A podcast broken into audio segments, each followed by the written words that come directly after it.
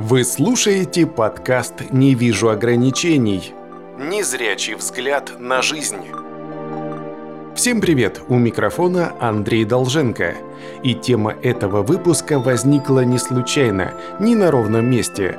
В прошлом году, когда я встретился с юристом в студии информагентства «Победа-26», чтобы пообщаться на тему, почему людей с инвалидностью неохотно берут на работу, а, неоднократно прозвучало такое понятие, как ИПР – Собственно говоря, это аббревиатура, которая расшифровывается как индивидуальная программа реабилитации. Это еще один документ, помимо справки, который человек получает по факту назначения группы инвалидности. А, по сути, это всестороннее заключение Бюро медико-социальной экспертизы. А, вот как раз таки об этом и хотелось бы поговорить. Что это такое и для чего нужна эта программа реабилитации. А, признаться честно, разобраться до конца в этом вопросе я так и не смог. А, кое-что я знал и до этого, кое-что я подсмотрел в интернете, но вот не могу сказать с уверенностью, что мне все понятно. А, поэтому в ходе разговора будем разбираться с вами вместе. Давайте для начала дадим всеобъемлющее определение такому понятию, как ИПР. Индивидуальная программа реабилитации – это разработанный федеральными учреждениями медико-социальной экспертизы комплекс оптимальных реабилитационных мероприятий, включающих в себя отдельные виды, формы, сроки, объемы и порядок реализации медицинских, профессиональных и других реабилитационных мер по восстановлению или компенсации нарушенных или утраченных функций организма человека, а также восстановлению или компенсации способностей инвалида э, для выполнения тех или иных видов деятельности. А, да, с одной стороны витиевато, без какой-либо конкретики, а с другой все-таки мы приходим к пониманию, что имеем дело с некой инструкцией к действию, которую мы получаем после освидетельствования, после назначения группы инвалидности. А, даже не знаю, с чем это сравнить. Что-то подобное мы можем получить, услышать от врача, когда пройдем осмотр и нам поставят диагноз. Врач начинает выписывать лекарства, процедуры, анализы, а, которые нам следует принимать, которые нам следует пройти. Но в случае с ИПР, помимо медицинских показаний, сюда входят еще профессиональные и социальные аспекты жизни инвалида.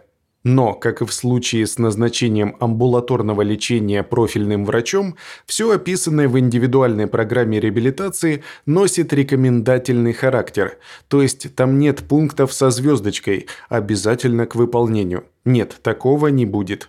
А, в принципе, человек даже может полностью отказаться от индивидуальной программы реабилитации, но при этом стоит учитывать, что никакой компенсации не предусматривается. А, Все, что вам было положено по программе, а, никоим образом не будет возмещаться в денежном эквиваленте. И да, при отказе от ИПР разработанный документ специалистами медико-социальной экспертизы никуда не девается, его просто не выдают на руки, а прикрепляют к акту освидетельствования. Но вот, честно, не могу представить причину, по которой стоило бы отказаться от ИПР. Особенно с учетом того, что она носит рекомендательный характер и не требует строгого соблюдения описанных условий. Зато как раз-таки благодаря индивидуальной программе реабилитации человек с инвалидностью может получить медицинские и технические средства реабилитации в счет государственных средств, то есть совершенно бесплатно. В случае с незрячими людьми это тактильная трость, говорящий градусник, тифло-флеш-плеер, ручная или портативная лупа и так далее. И это не пустые слова. В свое время я все это получил. А кое-что я бы мог обновить, то есть получить повторно. Но я посчитал, что мне это не требуется. Ну или я просто не стал заморачиваться. А вообще перечень таких средств реабилитации очень обширный, потому что существуют и десятки и сотни ограничений по здоровью, которые требуют той или иной компенсации. Ну вот, скажем, э, из-за болезни человеку требуется определенное количество абсорбирующего белья.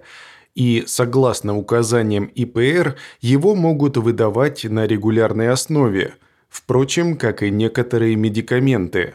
А, как я уже до этого говорил, инвалид может повторно получить технические средства реабилитации, даже если те, которые он получил ранее, до сих пор нормально функционируют.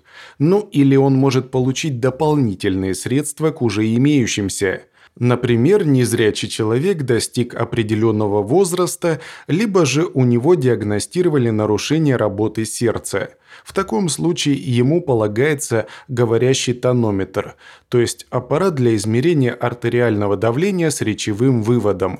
Правда, стоит учитывать, что для этого придется повторно пройти медико-социальную экспертизу, чтобы были внесены соответствующие изменения в индивидуальную программу реабилитации.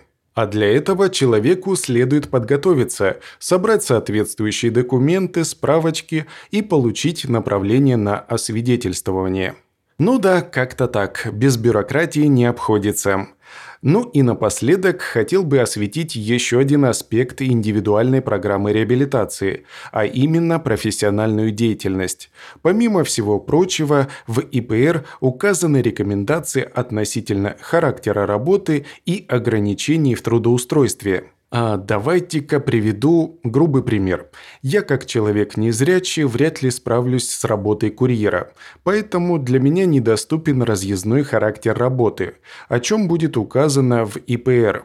Но опять же, это только рекомендации, которые будут описаны общими фразами и зачастую не совсем понятно, э, какая работа человеку подходит и в чем заключается ограничение – Опять же, если вы не согласны с теми рекомендациями, которые указаны относительно трудовой деятельности, вы всегда можете оспорить ИПР и внести соответствующие изменения. А вдруг вам удалось найти рабочее место, а те рекомендации, указанные в ИПР, препятствуют вашему трудоустройству?